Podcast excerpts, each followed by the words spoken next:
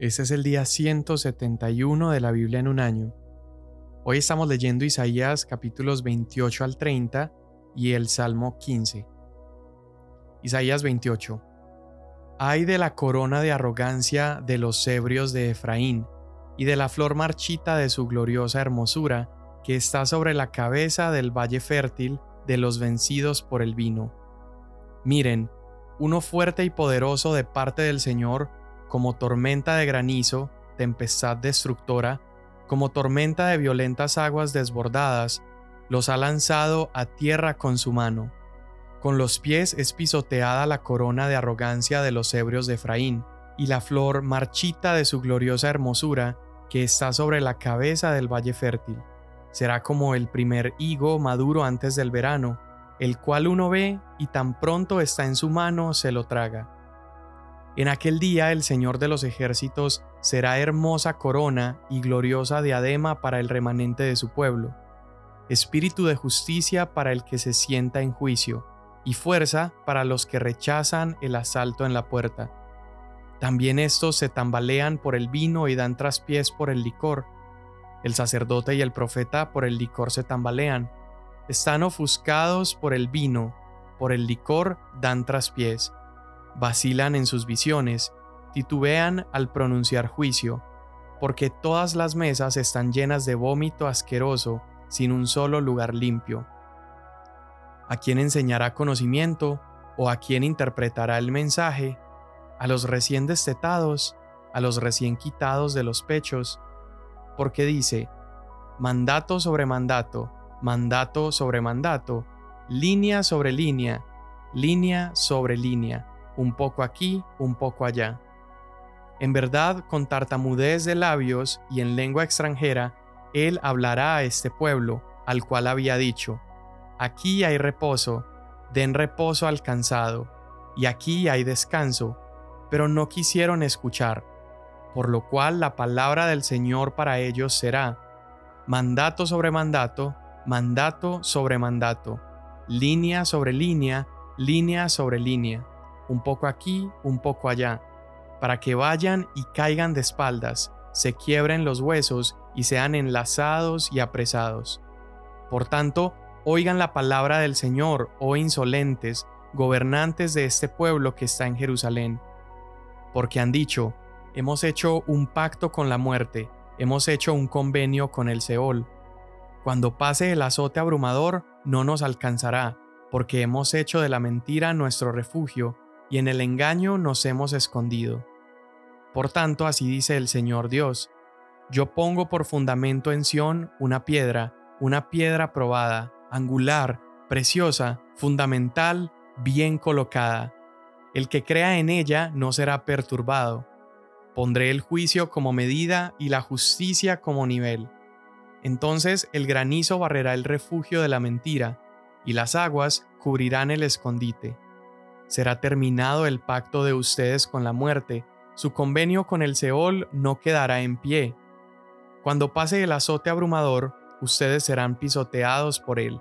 Cuantas veces pase, los arrebatará, porque pasará mañana tras mañana, de día y de noche, y será terrible espanto el comprender el mensaje.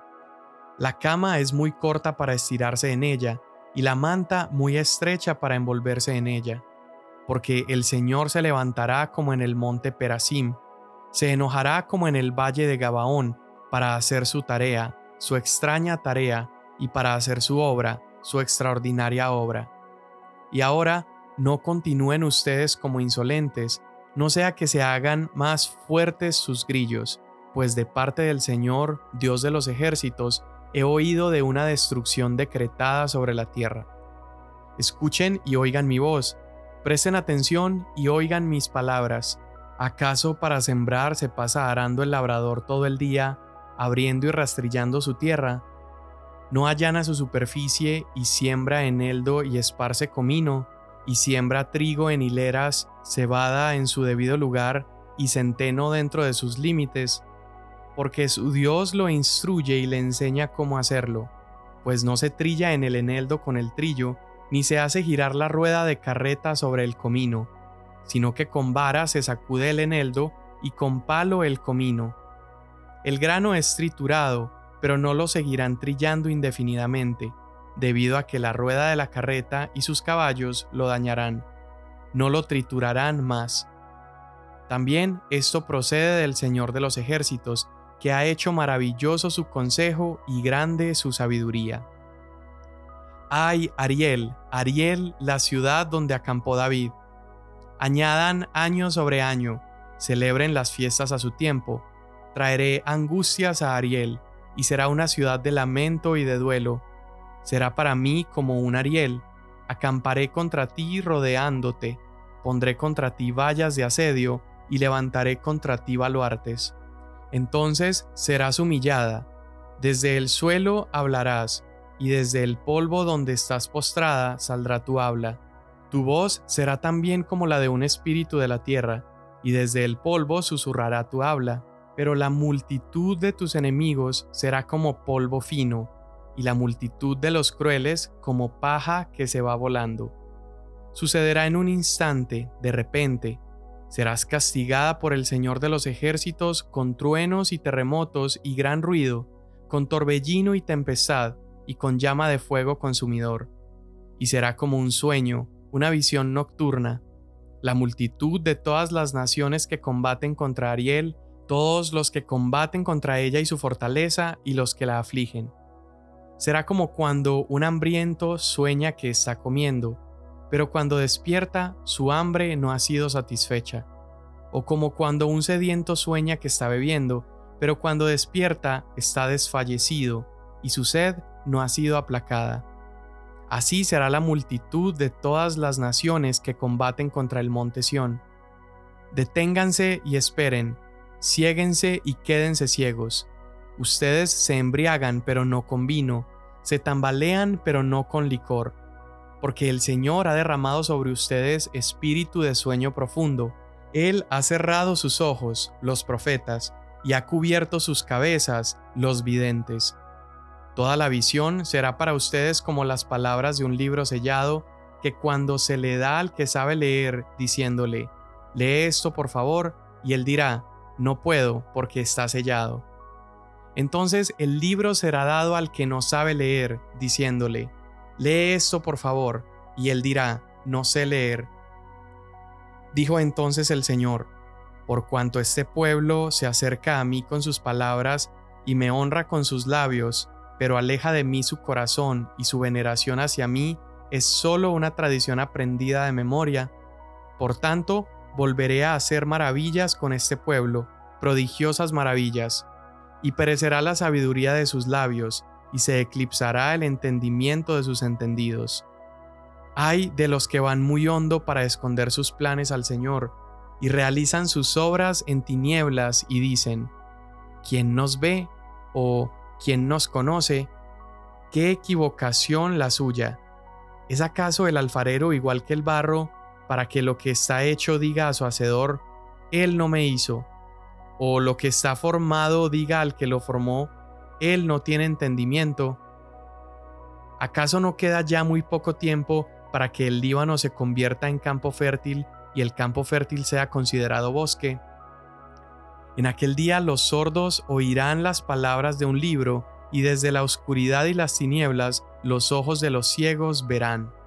Los afligidos aumentarán también su alegría en el Señor, y los necesitados de la humanidad se regocijarán en el Santo de Israel porque el violento tendrá su fin, el insolente será acabado, y serán cortados todos los que se desvelan para hacer el mal, los que hacen que una persona sea acusada por una palabra y tienden lazos al que juzga en la puerta, y defraudan al justo con vanos argumentos.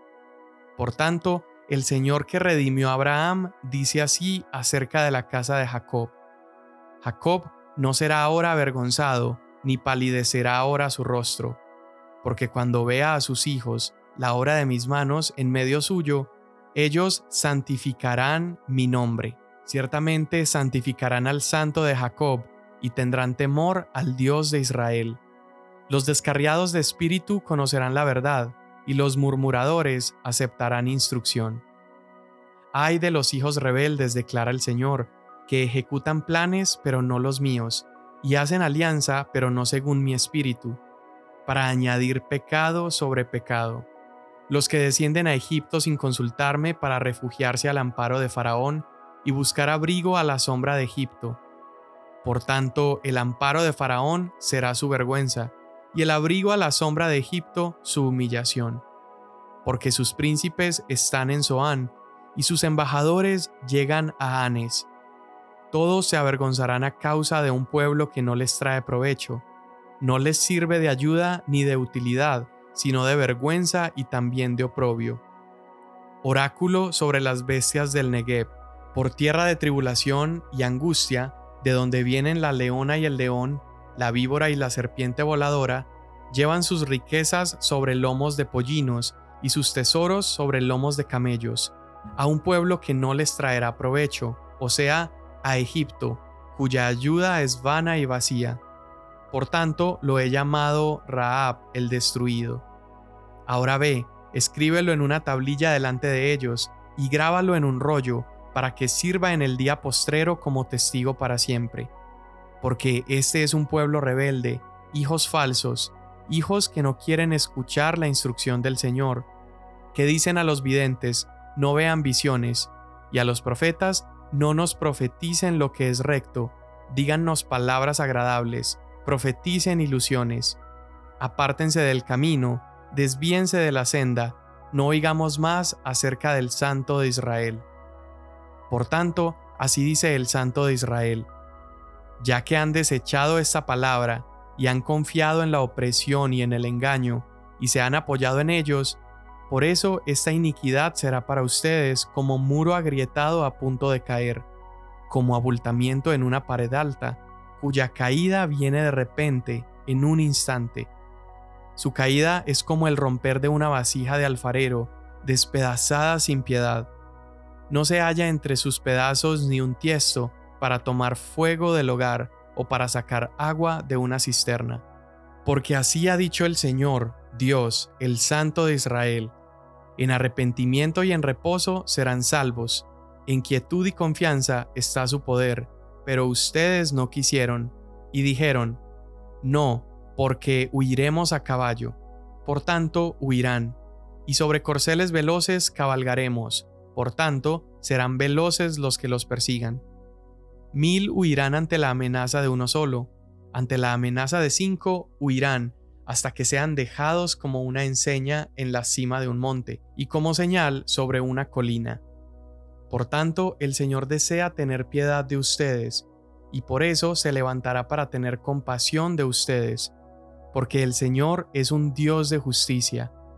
Cuán bienaventurados son todos los que en Él esperan. Oh pueblo de Sión, morador de Jerusalén, no llorarás más Ciertamente Dios se apiadará de ti a la voz de tu clamor. Cuando lo oiga, te responderá. Aunque el Señor les ha dado pan de escasez y agua de opresión, Él, tu Maestro, no se esconderá más, sino que tus propios ojos contemplarán a tu Maestro. Tus oídos oirán detrás de ti estas palabras. Este es el camino, anden en él, ya sea que vayan a la derecha o a la izquierda. Entonces profanarás tus imágenes talladas recubiertas de plata y tus imágenes fundidas revestidas de oro. Las esparcirás como cosa inmunda y les dirás, fuera de aquí. Y él te dará lluvia para la semilla que siembres en la tierra, y el pan del producto de la tierra será rico y abundante. En aquel día tus ganados serán apacentados en espaciosos pastizales. También los bueyes y los asnos que labran la tierra comerán forraje con sal, que ha sido aventado con pala y con bieldo. Sobre todo monte alto y sobre toda colina elevada habrá arroyos de aguas perennes el día de la gran matanza, cuando caigan las torres. La luz de la luna será como la luz del sol, y la luz del sol será siete veces mayor, como la luz de siete días, el día en que el Señor ponga una venda en la fractura de su pueblo y cure la llaga que él ha causado. Miren, el nombre del Señor, viene de lejos, ardiente es su ira y denso es su humo. Sus labios están llenos de indignación, su lengua es como fuego consumidor, y su aliento como un torrente desbordado que llega hasta el cuello, para zarandear a las naciones en una zaranda de destrucción, y poner la brida que conduce a la ruina en las mandíbulas de los pueblos. Ustedes tendrán cánticos como en la noche sagrada de fiesta, y alegría de corazón como cuando uno marcha al son de la flauta para ir al monte del Señor, a la roca de Israel. Y el Señor hará oír la majestad de su voz, y dejará ver la descarga de su brazo, con furia de ira y llama de fuego consumidor, con turbión, aguacero y piedra de granizo, porque a la voz del Señor Asiria se aterrará, cuando él la hiera con la vara, y cada golpe de la vara de castigo que el Señor descargue sobre ella será al son de panderos y liras, y en batallas blandiendo armas, él peleará contra ellos, porque Tofet está preparado desde hace tiempo, ciertamente ha sido dispuesto para el rey. Él lo ha hecho profundo y ancho, una pira de fuego con abundante leña. El soplo del Señor como torrente de azufre lo enciende. Salmo 15 Señor, ¿quién habitará en tu tabernáculo? ¿Quién morará en tu santo monte? El que anda en integridad y obra justicia, y habla verdad en su corazón, el que no calumnia con su lengua, no hace mal a su prójimo, ni toma reproche contra su amigo, en cuyos ojos el perverso es despreciado, pero honra a los que temen al Señor, el que aún jurando en perjuicio propio no cambia, el que su dinero no da interés, ni acepta soborno contra el inocente, el que hace estas cosas permanecerá firme. Amén. Hoy en la lectura de estos capítulos del 28 al 30 del libro de Isaías estamos viendo ahora a Dios hablando acerca eh, de Jerusalén y también está hablando acerca de Efraín. Es decir, estos capítulos tratan de Israel y de Judá. E Isaías toma una buena porción del capítulo 28 para hablar acerca de un problema que ambos tenían, tanto Judá como Israel, y era la embriaguez. Al parecer, eh, tanto religiosos como gobernantes como el pueblo eran muy dados a la embriaguez. Entonces Isaías toma un buen pedazo para advertir acerca de esto y de los problemas de entorpecerse con el vino. Y después de esto, Isaías advierte acerca de las consecuencias de rechazar el mensaje de Dios y también empieza a hablar en contra de la confianza puesta sobre líderes impíos.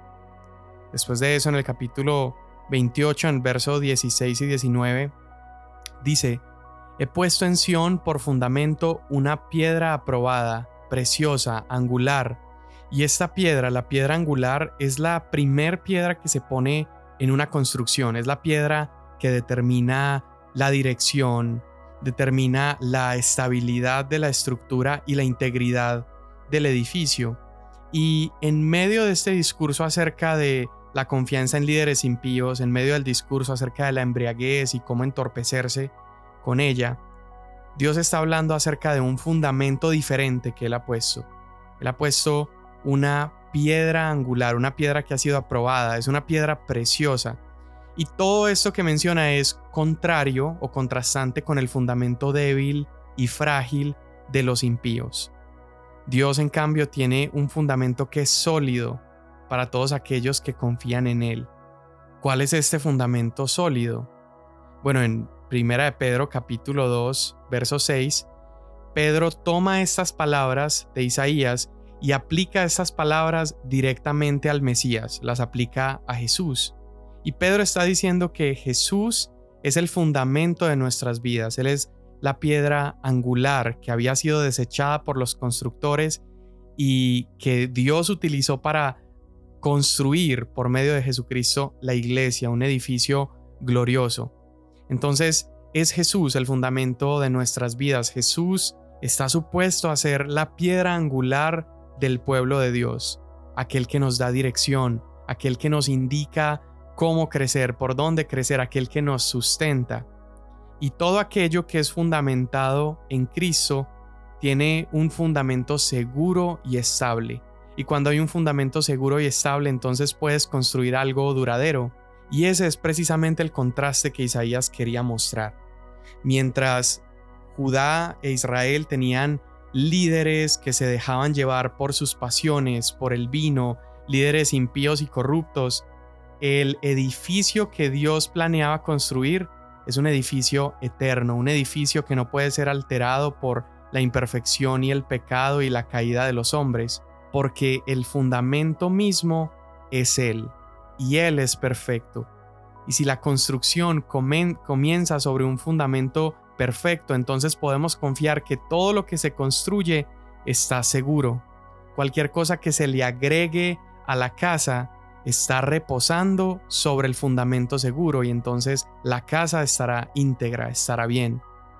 Pero al contrario, cuando no se construye sobre el fundamento, seguramente todo lo que se construye termina en ruinas, así como todas las naciones a las que Dios ha estado dictando juicio en el libro de Isaías. Y este pasaje dice varias cosas acerca de esta piedra angular. Dice que es una piedra probada, y sabemos que Cristo fue probado y Él resultó ser, después de haber sido probado, de haber sido tentado, Él demostró que Él era el Hijo glorioso de Dios. En todas las cosas demostró ser perfecto, ser íntegro y ser puro. Él es la piedra probada. Dice que Él es la piedra preciosa. Y varias veces Jesús en sus parábolas comparó el reino de los cielos, es decir, la riqueza de sí mismo, la comparó como un tesoro que está escondido en un campo, la comparó como una perla que está eh, escondida y perdida y es encontrada. Y el valor de ese tesoro como de esa perla es tan alto, es tan supremo, que entonces aquel que lo encuentra es capaz de venderlo todo, dejarlo todo, por ir en pos de él. Jesús es esa piedra preciosa. Dice también que es una piedra angular, y ya mencionamos que la piedra angular proporciona los límites, es decir, muestra cuáles son las líneas y el patrón que se debe seguir en el resto de toda la construcción. Y así como la piedra angular es recta, todo lo que se construye sobre esa piedra queda alineado en referencia a la piedra angular.